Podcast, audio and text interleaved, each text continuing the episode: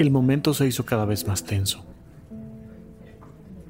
A pesar de los ruidos del restaurante, los platos, las conversaciones, la música de fondo, el silencio entre los dos era apabullante.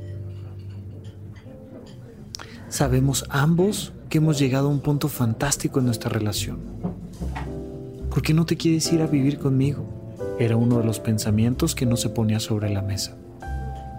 ¿Por qué si hemos pasado un momento tan increíble en nuestra relación?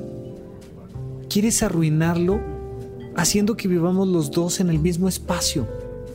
En un lugar tan pequeño, por grande que sea. Y que entonces empiecen los problemas que ya sabemos que van a suceder. Era la respuesta que no se quería dar. Se veían a los ojos. Ninguno de los dos movía un gesto. Tal vez no habían pasado ni siquiera cinco segundos, pero la sensación era insoportable, como poner la mano adentro del fuego. ¿De verdad crees que soy tan insoportable como para no poder vivir conmigo? ¿En serio no te acuerdas todo lo que sucede cuando empiezas a compartir el baño, las cuentas, la cama, eh, las noches de insomnio? Pensamientos iban y venían. Las palabras nunca llegaban.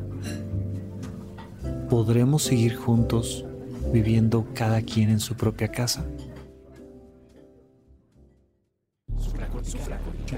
Supracortical. Supracortical. Supracortical. Con el médico psiquiatra Rafael López. Síguelo en todas las redes como arroba Rafa Rufus.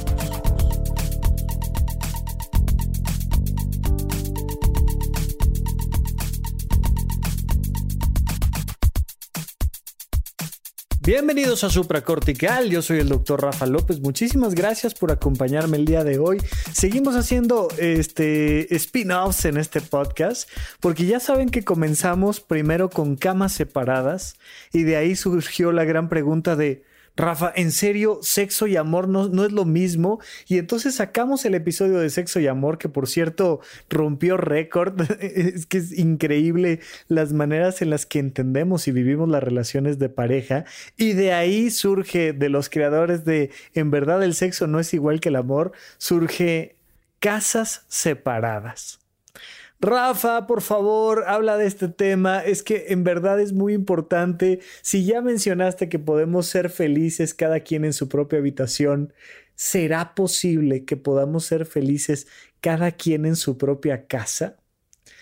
Esto es una cosa importantísima de entender. Cambia completamente la dinámica de una pareja si comparten techo o si no comparten techo se modifican muchas cosas, se modifican los límites, las responsabilidades, los tiempos de convivencia, las metas, los objetivos y un montón de cosas más.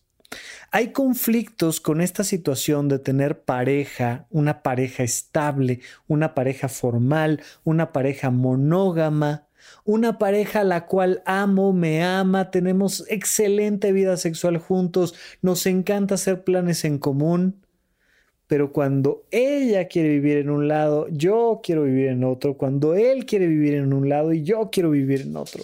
Independientemente de si son parejas homosexuales o heterosexuales, surge en algún punto la idea de, pues vivamos juntos.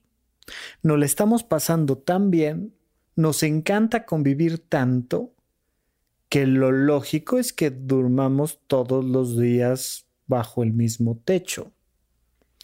Sí, pero tal vez no le estamos pasando tan bien porque no estamos conviviendo bajo el mismo techo.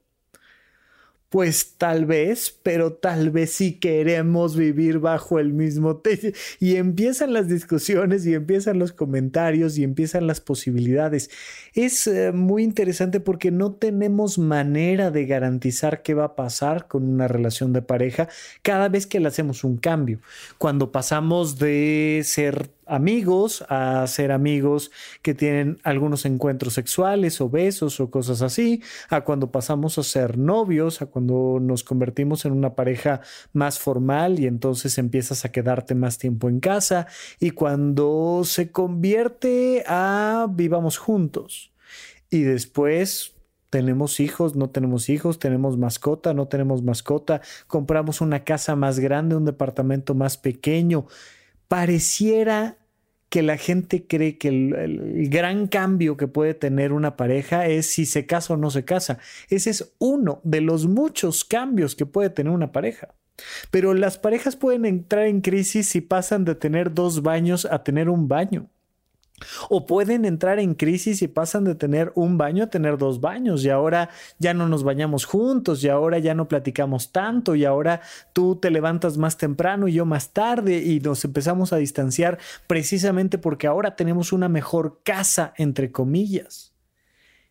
Cada cambio que le hagas a la relación de pareja pone a la pareja en jaque. Esto hay que entenderlo. Es como un juego de ajedrez. Cualquier movimiento que estés haciendo te está poniendo en jaque potencialmente. Ay, qué miedo, es que yo lo que quiero es vivir contigo para siempre y que seamos felices. Pues sí, pero la vida no es así. La vida es un juego donde todo el tiempo tenemos que estar resolviendo problemas, problemas, problemas, problemas. La gente cree que va a ser feliz el día que tenga una relación de pareja donde no haya problemas. No, la gente va a ser feliz el día que aprenda a resolver diario los problemas que tiene en su relación de pareja. Y algunos de esos problemas duran años en resolverse, otros duran meses, otros días y otros son acuerdos de unos segundos. Pero todo el tiempo tenemos que estar resolviendo nuestras relaciones interpersonales, de pareja, de familia, de amigos, de trabajo. La vida es un constante resolver problemas una y otra y otra y otra vez. Entonces, por favor, sácate de la cabeza la idea de que un día vas a encontrar a la persona correcta que jamás te haga sufrir, que te entienda perfectamente, que te va a dar todo el amor, todo el cariño, que nunca te va a meter en complicaciones y con la que nunca vas a tener que resolver problemas. Eso no va a pasar. Y uno de los problemas que vas a tener que resolver si encuentras a una pareja maravillosa que te quiere, que te apoya, que te respeta, que te hace reír, que te enseña nuevas experiencias es, ¿vivimos juntos o no? Por supuesto que este tema de las parejas formales, monógamas, comprometidas, que no se quieren ir a vivir juntos, surge hace relativamente poco tiempo, al menos en nuestra sociedad latinoamericana, en nuestra sociedad de, de donde se habla el castellano, porque hace poquito tiempo que empezamos a ver divorcios con una frecuencia mayor. Los divorcios en el mundo se han incrementado porque finalmente se le ha dado el derecho a las parejas de darse cuenta de que no necesariamente quieren seguir estando juntos. Oye, pero ¿no es eso un fracaso del amor? No, por supuesto que no. La violencia intrafamiliar es un fracaso del amor. Los divorcios no son un fracaso del amor. Al contrario, son una reafirmación de que podemos seguirnos amando y respetando en nuevas condiciones. Entonces empiezan a surgir los divorcios. Eh, aquí en México, en mi experiencia personal, yo vi cómo se empezó a hablar cada vez más de ellos por ahí de de los ochentas, de los noventas, pero hoy en día son extremadamente comunes. Un alto porcentaje de los niños que van a la primaria, a la secundaria, a la prepa, sus papás están separados de una u otra manera por temas geográficos, laborales y muchas veces por decisiones personales donde la familia tradicional se rompió, se terminó y ahora los hijos tienen a su papá que vive en un lado, a su mamá que vive en otro, y cada vez más iremos encontrando estas parejas homosexuales que adoptaron niños y que entonces también terminan, o sea, también esas relaciones de pareja terminan y no tendrían por qué no. Y entonces, oye, tus dos papás, tus papás adoptivos, uno vive en un lado y otro vive en otro, y la relación se va complicando. Conforme vaya avanzando nuestra humanidad, iremos complicando cada vez más nuestras vidas, como hemos ido complicando cada vez más los medios de comunicación, pero al mismo tiempo iremos encontrando reglas y estructuras que nos permita vivir mejor de lo que vivíamos antes. Hoy en día es cada vez más común encontrar como esta familia tradicional, esta familia heteroparental, donde papá y mamá tuvieron hijos, llegaron a un punto de separación y viene la ruptura de esta familia tradicional y viene el proceso de seguir adelante, ¿no? ¿Por qué? Porque finalmente seguimos siendo una familia, tú eres el papá de mis hijos, yo soy la mamá de tus hijos y vamos a seguir adelante un rato, pues porque pues sí, no podemos detener la vida, no podemos detener los procesos y entonces continuemos. Bueno, sucede este fenómeno y al continuar la vida, continúa también la posibilidad de tener nuevas relaciones de pareja. Se generan naturalmente estos nuevos encuentros, estos nuevos vínculos, estos nuevos compromisos, y es ahí donde empieza a surgir con mucha fuerza eh, a principios de los 2000, 2010, cada vez va tomando más fuerza, la idea de seamos una nueva pareja, tú tienes tus hijos, yo tengo mis hijos, tú estás divorciada, yo estoy divorciado, pero tú y yo queremos tener una relación formal, monógama, comprometida, pero los dos venimos de un desgaste tremendo de lo que significó eh, formar una familia y vivir bajo el mismo techo. A ti te costó dos, tres, cuatro años entre que si terapia y podcast y la vida y lo que sea, reconstruirte y por fin lograste alcanzar tu casa como tú la quieres, tu espacio como a ti te gusta, tus horarios como tú prefieres como para ahora meternos en el tema de volver a hacer los acuerdos para vivir bajo un mismo techo. A la fecha sigue siendo muy común que unos chicos que vivían en su casa, en casa de sus padres, y que se conocen y se vuelven novios y empiezan de repente a tener un departamentito ahí de soltero con roomies, que comparten espacios y formas con otras personas, de repente deciden irse a vivir juntos y es como una experiencia de cero. Eh, nunca he tenido la experiencia de tener yo mi casa, de, mi propiedad, viviendo yo solo, decorando, que me alcance el dinero para decorarla como yo quiera. Y tú también, y luego llegar a acuerdos. Normalmente ese paso de ser un hijo de familia, una hija de familia, a el noviazgo y luego irnos a vivir juntos, es muy natural, es muy cómodo, es muy fácil. Pero es muy diferente cuando yo ya trabajo, cuando ya me hice de un espacio determinado, lograr los acuerdos con una nueva persona. Y entonces surgen las posibilidades de decir, oye, ¿y si tú y yo formamos una relación de pareja fuerte, estable, monógama, comprometida? Pero tú te quedas en tu casa y yo me quedo en la mía. ¿Y si lo hacemos? ¿Estamos poniendo en duda cuánto nos amamos? Para poder decir que nos amamos, fíjate esta pregunta, para poder decir que nos amamos, ¿tenemos que vivir en la misma casa? Muchísimas personas te dirían que sí. Muchísimas personas te dirían que no. ¿Tú qué piensas? ¿Te imaginas siquiera la posibilidad de amar genuinamente a alguien y vivir tú en tu casa?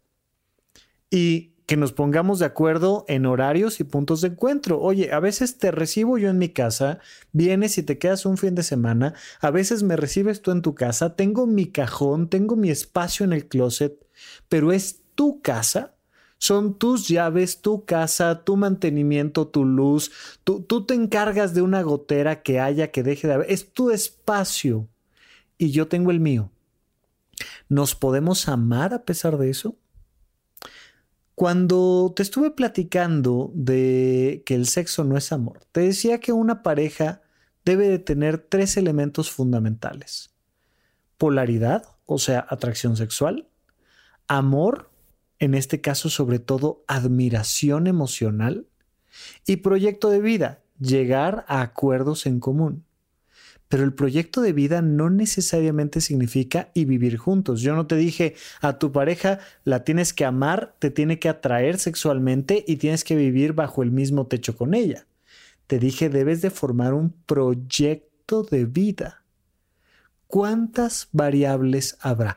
¿Qué tanta flexibilidad habrá en un proyecto de vida en pareja? Así, poco a poco, empieza a surgir esta posibilidad de ir armando estos proyectos de vida donde sí somos una pareja, pero tú vives en tu casa y yo en la mía, que insisto, comienza con estas personas que ya habían pasado por un matrimonio, que ya habían pasado por los pleitos de compartir un espacio, que ya habían pasado por el proceso de separación, del divorcio legal, de todo ese tema, para luego reiniciar una relación de pareja. Y uno dice, oh, ¿Qué tanto vale la pena? ¿Qué tanto vale la pena meterle ruido a esta relación que he encontrado un punto de equilibrio tan fascinante?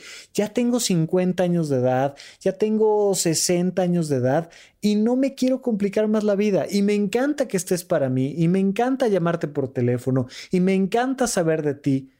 Pero tú en tu casa, yo en la mía y cuando queremos nos vemos y preparo el espacio para recibirte y te hago la cena y me gusta verte y te pongo música en mis bocinas, en mi estéreo y nos la pasamos increíble y, vemos una película en, mi televisión y en mi, este, lo que tú quieras. Hacemos palomitas. ¿eh? Y otro día me recibes en tu casa, en tu espacio, me haces sentir recibido, querido, eh, me acompañas a, la habitación y descansamos juntos en tu cama, empiezan a surgir estas ideas de que es posible, de que es viable. Y por supuesto que poco a poco los jóvenes se han ido apropiando también de esto, muchas veces confundiendo libertad con compromiso. La gran ventaja que tienen estas parejas que ya pasaron por un matrimonio es que ya saben lo que es estar 100% comprometido con alguien en una relación monógama, con reglas, con límites, con estructura, con todo. Mientras que los chicos muchas veces dicen, no, hombre, no, mira, pues tú te quedas en tu casa, yo me quedo en la mía, ahí de vez en vez, pues veo a alguien más, ahí de vez en vez ves a alguien más y... No, pero pues es que sí nos queremos y nos adoramos, pero pues ¿para qué perder nuestra libertad? No confundamos una cosa con la otra. En este caso en particular, yo te estoy hablando de jóvenes también que deciden cada quien quedarse en su casa. Es a la fecha raro, ¿eh?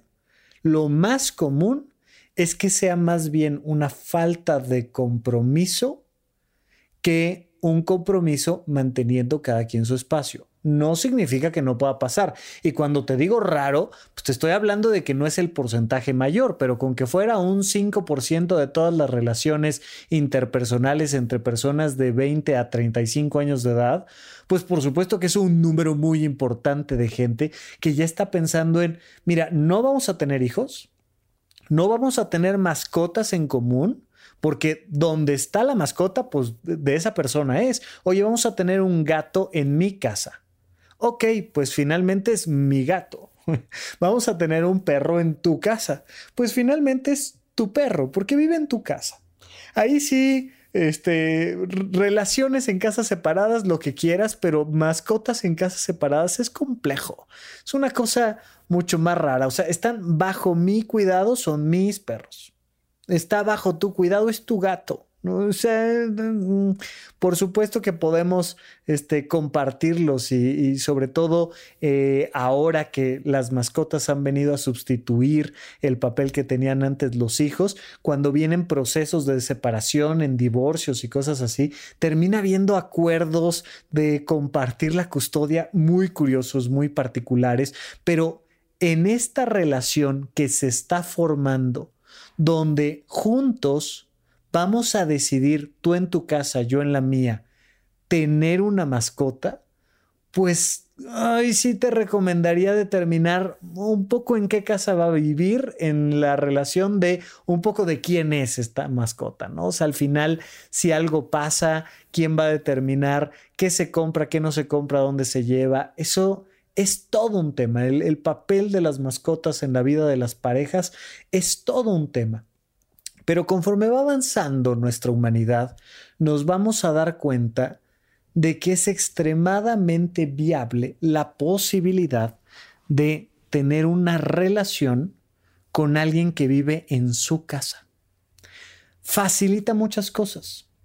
Mira, ¿qué sería de una relación donde le quitas los problemas cotidianos de hay que hablarle al plomero, hay que este, soldar la puerta, hay que cambiar los focos que se fundieron, hay que subir el garrafón, hay que hacer el súper, hay que esto, hay que el otro, hay que aquello no sabes cuántas parejas están colgadas de pincitas y una de esas pincitas es la cotidianidad de la casa. O sea, simplemente el hecho de pensar en separarnos implica el hecho de pensar en dónde voy a vivir y qué objetos me voy a llevar y cuáles no. ¿Qué pasaría con las relaciones interpersonales? ¿Qué pasaría con tus relaciones interpersonales? Si tú siempre tuvieras tu casa, tu tele, tu cama, tu refri, tu sala, tu comedor, ¿qué te ataría a la persona? Si no te ata el amor, la atracción sexual y las experiencias que vivimos juntos cuando acordamos nuestros tiempos y nuestros espacios, entonces no hay nada que te ate. Pero antes, hasta por ahí de los 80, desde los 60, empieza a surgir en Estados Unidos toda esta idea del matrimonio abierto. Lo que impedía que las parejas se separaran era un proceso completamente distinto. Había nudos legales. O sea, aquí tú tienes que demostrar que tu pareja te hizo algo grave para que jurídicamente te separes. A la fecha, un divorcio religioso es una cosa complicadísima y entonces religiosamente estamos unidos.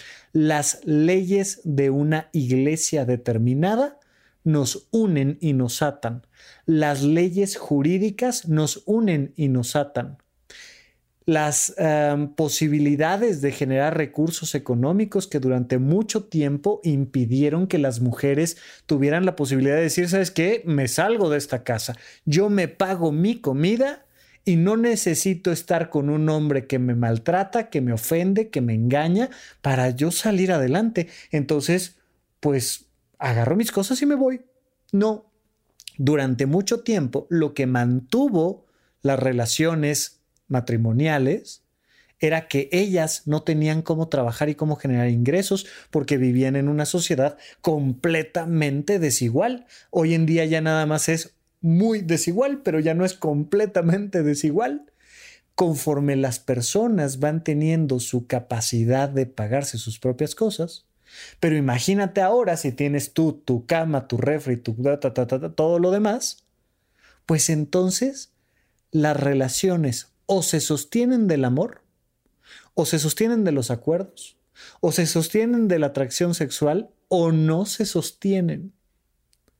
La posibilidad de que tú vivas en tu casa y yo en la mía, entre otras cosas, nos podría dar el entendimiento de que estamos aquí por gusto. O sea, esta relación existe porque queremos, no porque mi familia vaya a hablar mal de mí o de ti.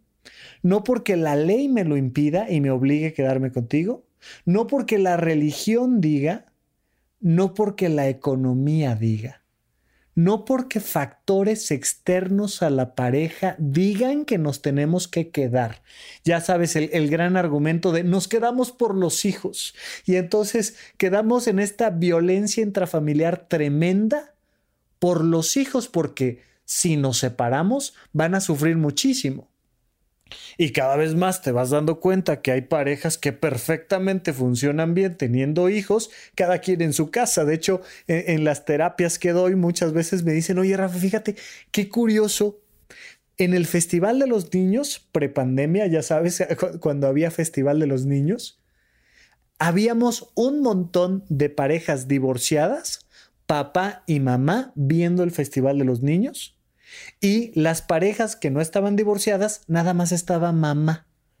Fíjate qué curioso. Pues claro, porque como nos sentimos dentro de una familia unida, pues el papá se va a trabajar, la mamá se va a cuidar a los niños y entonces la mamá tiene la responsabilidad de ir al festival y la pareja no está unida, la familia no está unida y modelos más nuevos de familia donde ella trabaja, él trabaja, pero para convivir con los niños, pues se tienen que poner de acuerdo, pero de repente, oye, no, yo papá no me quiero perder el Festival de los Niños, ya estoy. Y entonces te vas dando cuenta cómo estadísticamente están más unidos las parejas divorciadas que las que viven bajo el mismo techo.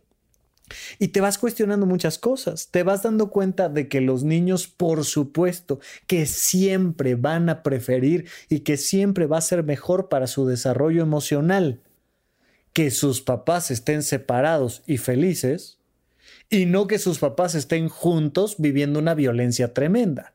Por supuesto que si los papás están juntos y viviendo felices, pues qué maravilla, qué mejor, qué gusto, qué, qué bueno, eso es maravilloso. Pero eso va haciendo también que se caiga el argumento de nos quedamos juntos por los niños. No, por favor, por los niños no. No te quedes junto con alguien que no quieres estar por un compromiso con tus hijos. Mucho menos por un compromiso social. Mucho menos por un compromiso jurídico y por favor que ni se te ocurra quedarte al lado de alguien por un compromiso religioso. Vamos a un corte y regresamos con ustedes aquí a Supracortical. ¿En dónde, cuándo y para qué escucha Supracortical? Comparte tu experiencia en redes sociales para que más personas conozcan este podcast. Sigue al Dr. Rafa López en todos lados como arroba Rafa Rufus.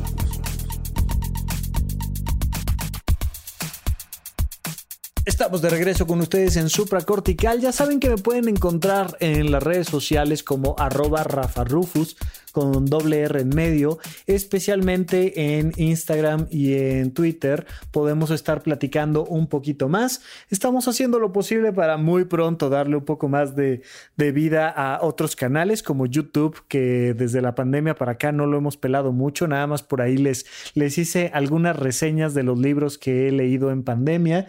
Y ya pronto, yo creo que en unas semanitas, eh, termino un par de libros más y les platico qué otros libros he leído. Eh, a diferencia de otros canales, no les voy a decir, lee este libro para mejorar tu manejo emocional. No, lo que te voy a decir es, lee para mejorar tu manejo emocional. Lee que lo que tú quieras. Te voy a contar lo que yo leí y qué sentí, si me gustó, si no me gustó, si aprendí algo de ello. Pero por favor, te invito a que tú leas cualquier cosa. Muchas veces me dicen, oye Rafa, ¿me podrías recomendar un libro de cómo manejar la frustración cuando después de jugar seis horas de Xbox pierdo en el último nivel.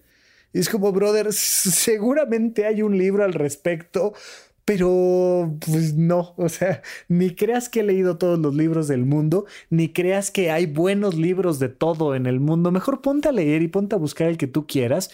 Yo con todo gusto te puedo contestar alguna pregunta que me hagas ahí en, en arroba Rafa Rufus, pero lo que te voy a contar en el canal de YouTube es qué libros he leído y tendremos poco a poco más contenido para ese canal. Por lo pronto, seguimos platicando de este temita. Por cierto, eh, nada más para que no se me olvide, le quiero mandar un beso y un abrazo a Vincelé, gran amiga mía. Queridísima, te mando un beso de verdad. Muchas gracias por estar siempre por aquí al, pendiente de, nosotros. Em, bueno, y entonces seguimos adelante con este tema. Oye, Rafa, entonces, ¿no significa que nos amemos menos si cada quien vive en su casa? No. Oye, ¿significa que si nos vamos a vivir juntos, nuestra relación se va a acabar y va a fracasar? No. Simplemente va a ser distinta. Cualquier movimiento en el juego de ajedrez va a modificar las reglas. Y cualquier movimiento de las reglas va a hacer que ustedes tengan que llegar a nuevos acuerdos. Lo que sí les digo es platíquenlo. Platíquenlo cuando están bien, en un buen lugar, en un buen momento. Platíquenlo cuando la relación está bien. Oye, ¿y qué tal si tú vives allá y yo vivo acá? Ah, está interesante la idea. Oye, ¿cómo nos veríamos? ¿Cuándo nos veríamos? ¿Qué haríamos cuando sí nos vemos y qué haríamos cuando no nos vemos? Porque somos una relación de pareja y nuestro proyecto de vida es único. Es una arquitectura, es una decoración única. nuestra casa no es igual a ninguna otra casa. Aún en estas casitas donde todas las casitas son idénticas o en estos departamentos donde los muros del vecino y mis muros son los mismos, lo que hay adentro de la casa, lo que hay adentro del departamento es completamente diferente, pues así son las relaciones interpersonales.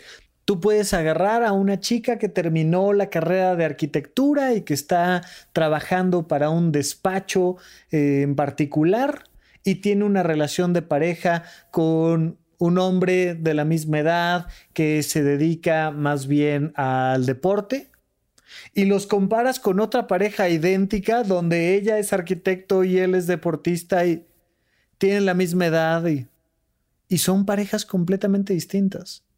Ya no digas tú las variantes que hay cuando las parejas tienen edades diferentes, geografías distintas, cuando tienen carreras distintas tú puedes comparar cualquier relación de pareja con cualquier otra y por supuesto que te vas a encontrar elementos en común, como en cualquier casa hay un baño, una televisión, una cocina, con sus variantes, pero pues en general va a haber closets, va a haber sillas, va a haber mesas, va a haber lo mismo. Es una casa. Bueno, en una relación de, de pareja va a haber polaridad, amor y proyecto de vida de una u otra manera.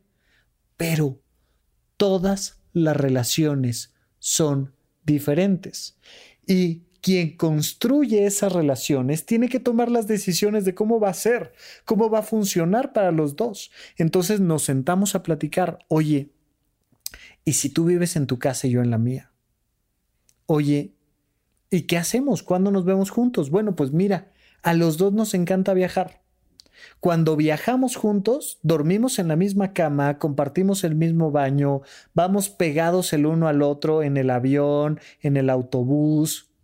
Pero regresando acá, tu casa, mi casa y nos vemos los fines de semana para comer y para salir. ah, ok, oye, me gusta, pero, pero también aquí me gustaría pasar tiempo contigo. Ah, ok, bueno, ¿cuánto tiempo? ¿En dónde? ¿Para hacer qué? Oye, y cuando estemos a solas, o sea, si pasamos un fin de semana solos y tú te vas a algún lado y yo me voy a otro, ¿Qué se vale? ¿Qué no se vale? ¿Me mandas mensajito? No, te marco, no me marques. Me marcas pero una hora determinada. Tú determínalo es muy importante que lleguen a esos acuerdos, sea que vivan en la misma casa o no. Cualquier relación de pareja debe de tener esos acuerdos. Y muchísimas veces, no sabes cuántas veces, el argumento de que nos amamos nos hace obviar muchas cosas. Oye, pues es que si nos amamos se supone que es para estar juntos y por tanto se supone que es para pasar siete días de la semana el uno con el otro. Oye, no, yo, sí te amo, pero oye, pues que sean seis días, que no sean siete. Oye, no, a mí me encantas, pero yo prefiero que sean cuatro días y cuatro días. Nos vamos de a semanas de ocho días, de a cuatro y cuatro. Y entonces a veces nos vemos y a veces no y tal. Y cada pareja lo determina. En la medida en la que puedan ir determinando estos acuerdos, la relación va a funcionar. Va a funcionar y va a llegar hasta donde tenga que llegar. Quitémonos ya estos condicionamientos de que para que la relación funcione, tenemos que dormir en la misma cama, que está bajo el mismo techo, en la misma habitación y compartir los gastos 50-50. No la economía, la cama, todo esto es un agregado a la relación de pareja. La relación de pareja va a estar determinada por lo que yo quiero en mi vida, por lo que tú quieres en tu vida y por si queremos algo en común. Vamos a compartir nuestros pensamientos. Eso sí, si no compartimos nuestros pensamientos, no hay pareja. Vamos a compartir nuestras emociones, eso sí, si no compartimos lo que sientes y lo que siento, no hay pareja. Vamos a compartir actividades, por supuesto. Si no hacemos cosas juntos, no hay pareja. ¿Vamos a compartir relaciones sexuales? Por supuesto que sí. Si no hay sexo entre los dos, no hay pareja. Pero no necesariamente tenemos que compartir cama. No necesariamente tenemos que compartir impuestos. No necesariamente tenemos que compartir el gasto del súper. Nosotros vamos a estar compartiendo pensamientos, emociones y acciones. Y entonces vamos a ser una pareja fuerte. Pero tú puedes estar en tu casa y yo en mi casa. Tú puedes estar en tu cama y yo en mi cama. Tú puedes pagar tus impuestos y yo los míos.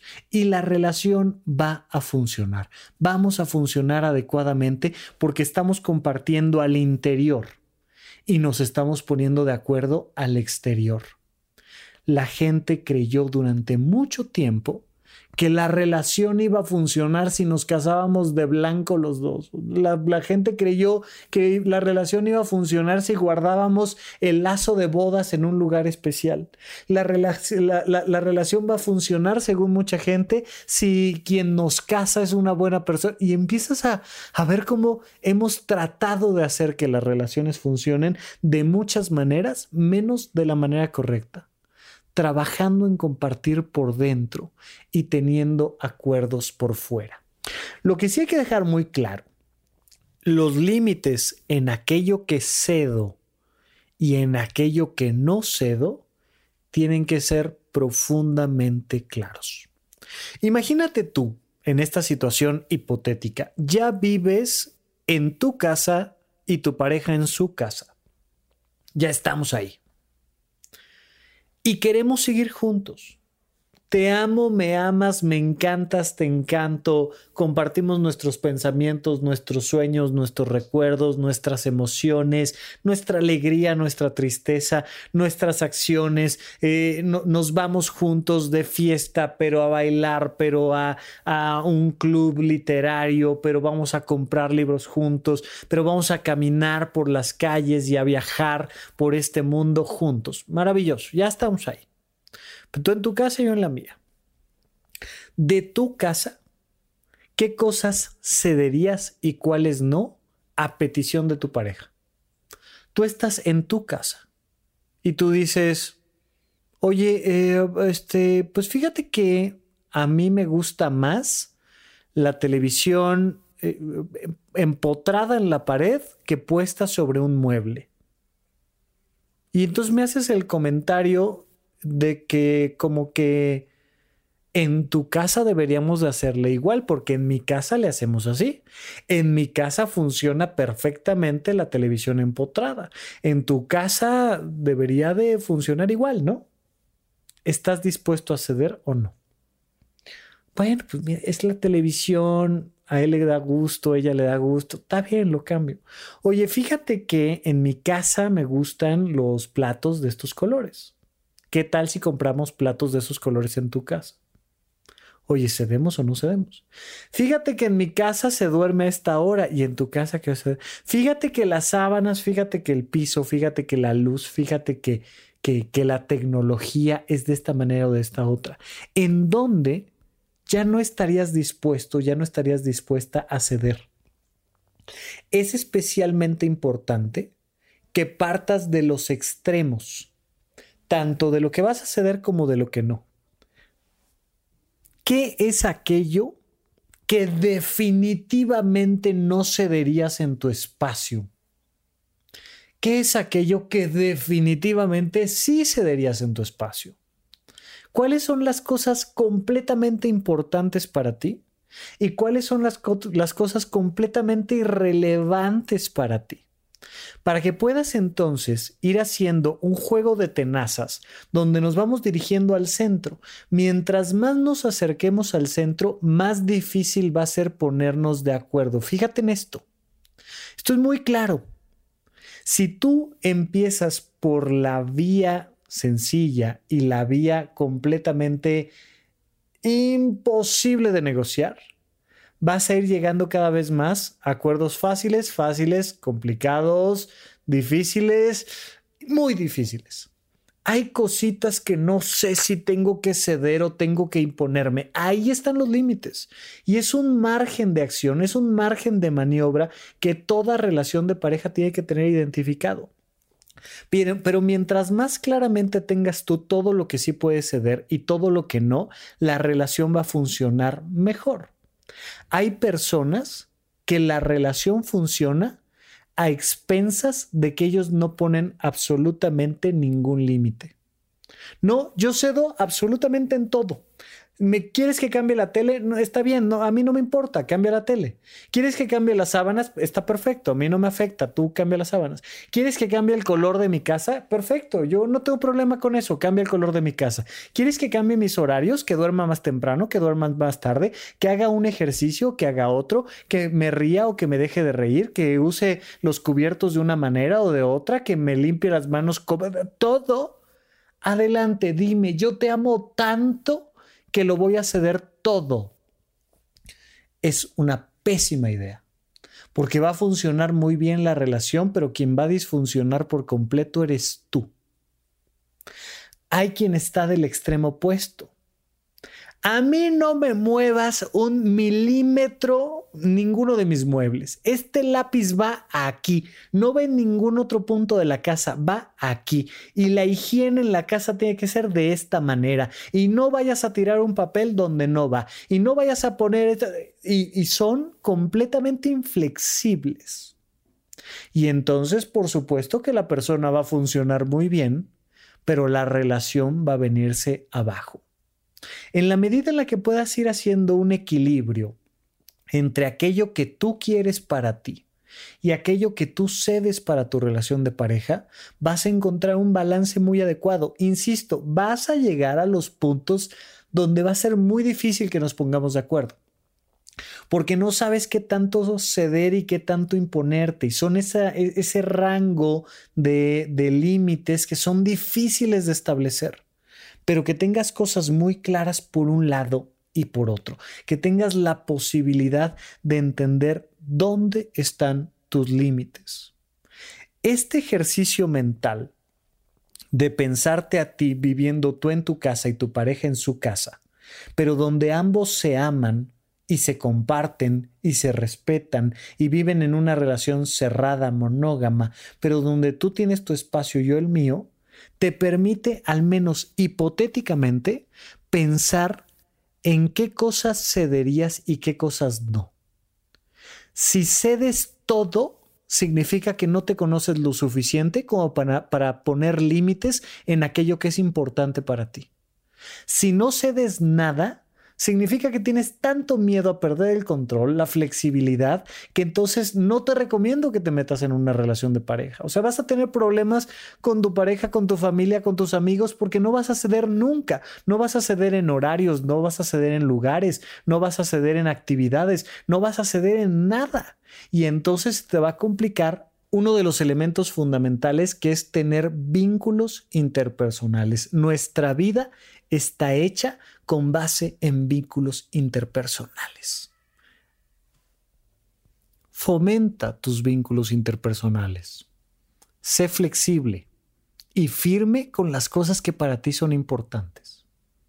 Si queremos que tengas una relación de pareja maravillosa, increíble, exitosa, pero que no sea por candados externos, religiosos, jurídicos, sociales, familiares, sino que sea por puentes de comunicación internos y profundos, por compartir lo que piensas, lo que sientes y lo que haces. Que cada quien viva en la casa que quiera vivir, pero que cuidemos al máximo de lo posible nuestras relaciones con los demás. Muchísimas gracias por acompañarme y seguimos platicando aquí en supracortical. Supracortical. Supracortical. Supracortical. Supracortical. Con el médico psiquiatra Rafael López. Síguelo en todas las redes como arroba Rafa Rufus.